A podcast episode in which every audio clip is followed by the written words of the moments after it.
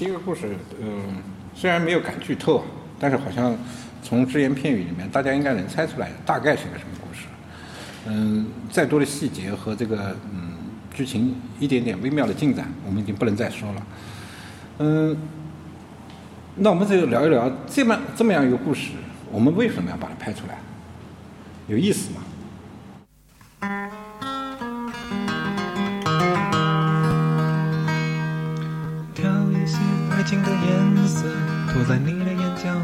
上，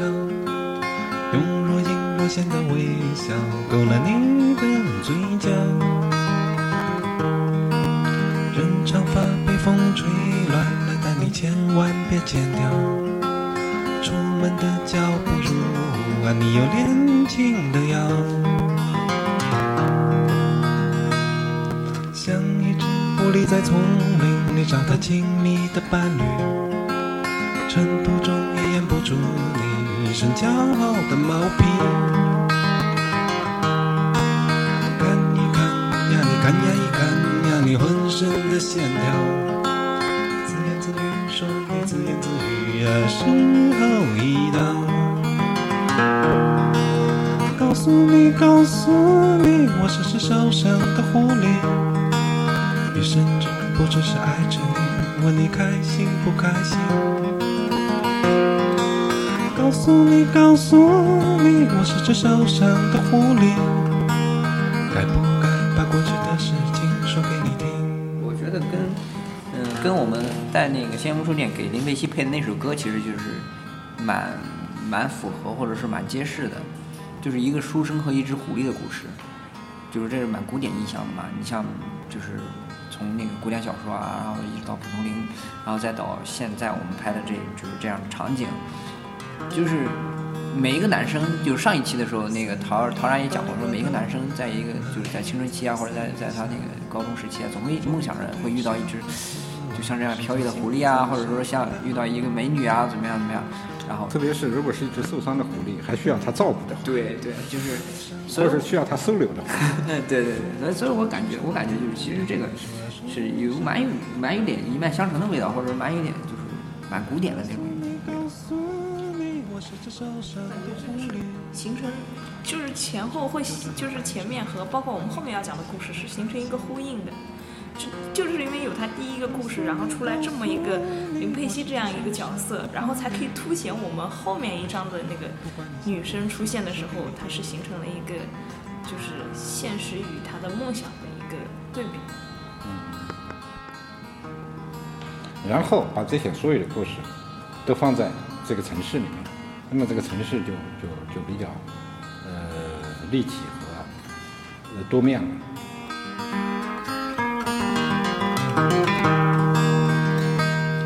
三二一，把凌乱头发雨在伞里下，风和腿上的丝袜，时装鞋子上泥巴。等你等你等你等你，安全岛上等着你。风雨中受伤的狐狸，说啊说真的要来。告诉你，告诉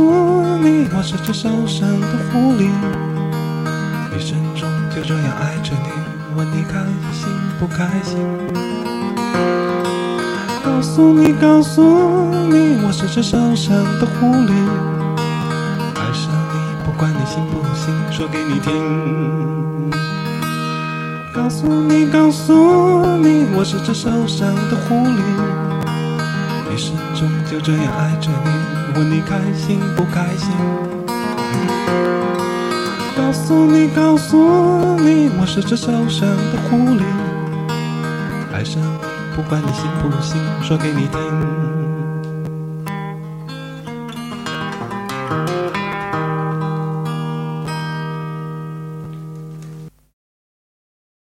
那有什么意义啊？就是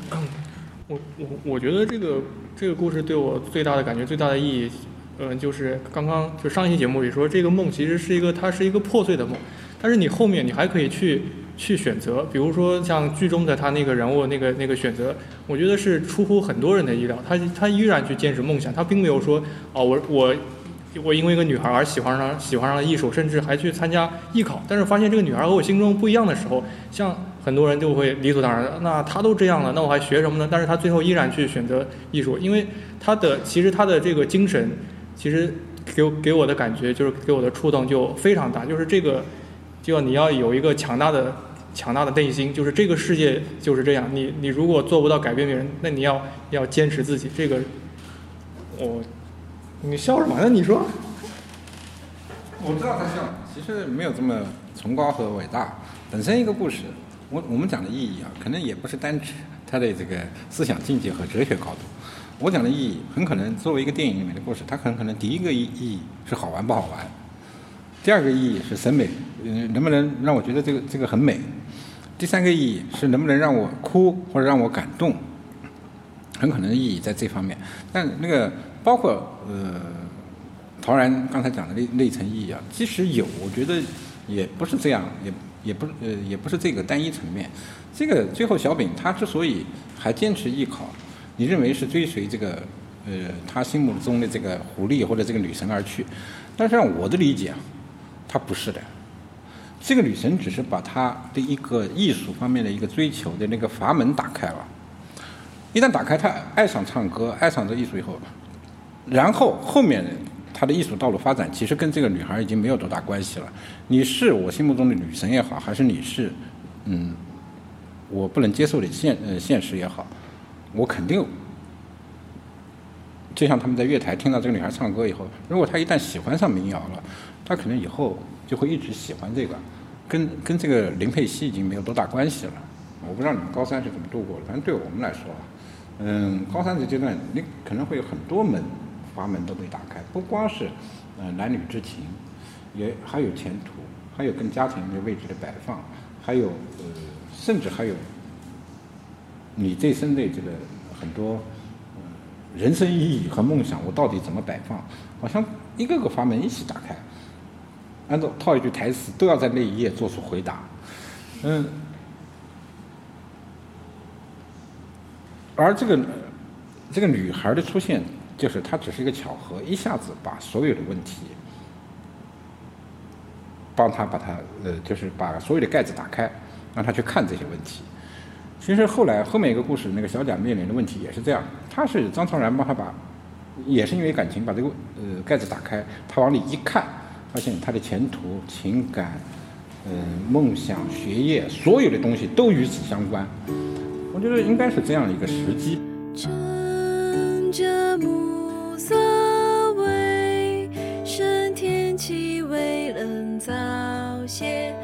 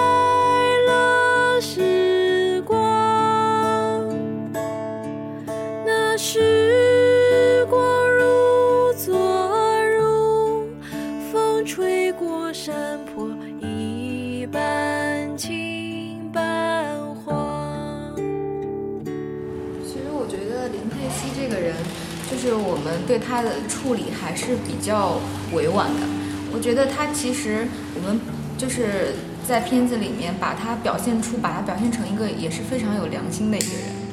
他就是他知道这些少年们对他有有有意思，就是哪怕是崇拜，然后或者是什么其他的，但是他也深知自己是有不好的一面，不想展现给他们，所以他就是还是就是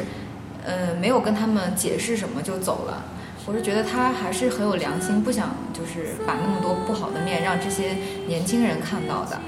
然后，然后我觉得后就是，呃，一方面林佩熙的走让，然后就是他们发现林佩熙，呃，有另外一面，这个是让他们就是打破了他们的一个幻想，然后让他们面对现实，然后也是借就是怎么说，就在他们面对现实的以后，然后那个小饼依然坚持他就是对理想的追求，我觉得这一点上，嗯，是好。当你完全沉浸在梦想当中的时候，你觉得现实不可忍受；当你真正走入现实，我接受这个现实的时候，你再回头看那个梦想，它还在。所以人要现实一点。你完全耽于梦想的时候，你是无法接受现实；但当你完全投入现实的时候，其实是有地方摆放你的理想。这个也就是，我觉得也就是我们想通过这部电影告诉这个年轻人的：你天天宅在家里去梦想，不如投入现实。这时候你回家一打开抽屉或者打开电脑，发现哎梦想还在。其实这种状态是一个很好的状态。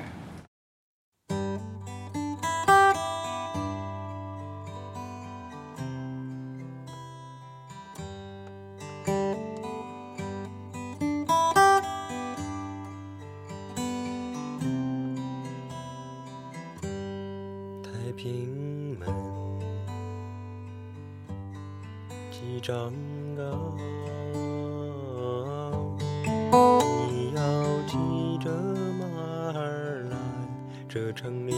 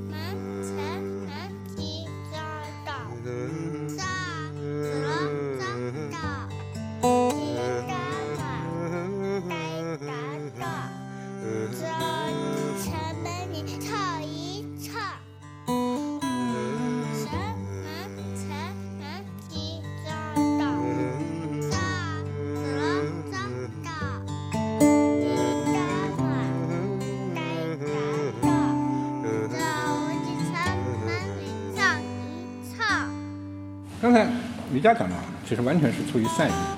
就是讲这个李佳怡对这几个男孩的态度。这几个男孩所以也感觉到了这种善意，所以呃一直对他恋恋不忘。但是其实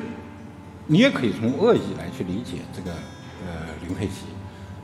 因为他终将去法国，这是他的梦想，他终将坐在宝呃呃奔驰里，所以他不会让自己天天跟这帮骑自行车的小孩厮混，也可以这么解释。所以这几个小孩在当时有一场戏在馄饨摊边上，一边停了宝马，一边停了他们的自行车的时候，这几个小孩实际上被定住了，他们也没有勇气上去跟这个林佩西去讲一句话。其实现实有时候它的力量也是非常强大的，它会把每个人打回你原来的位置去待到。虽然一句话都不用交代，所以有时候现实也很残酷，要学会呃去理解现实和去去适应这个现实。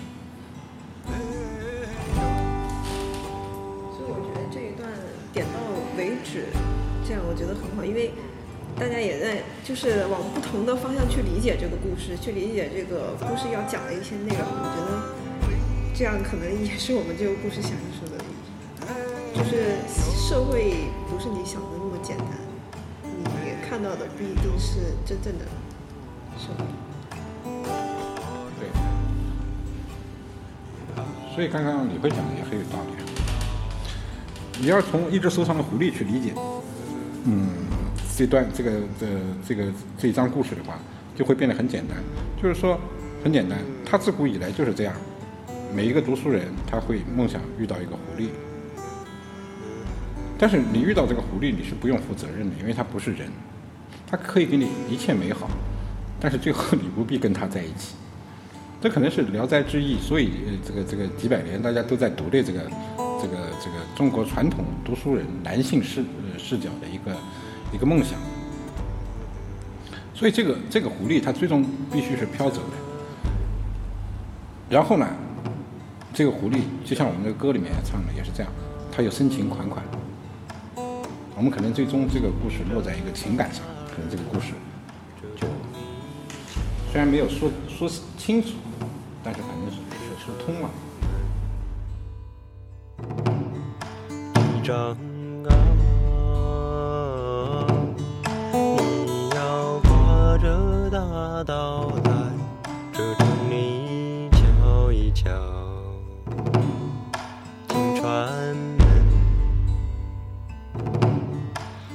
金川门，一张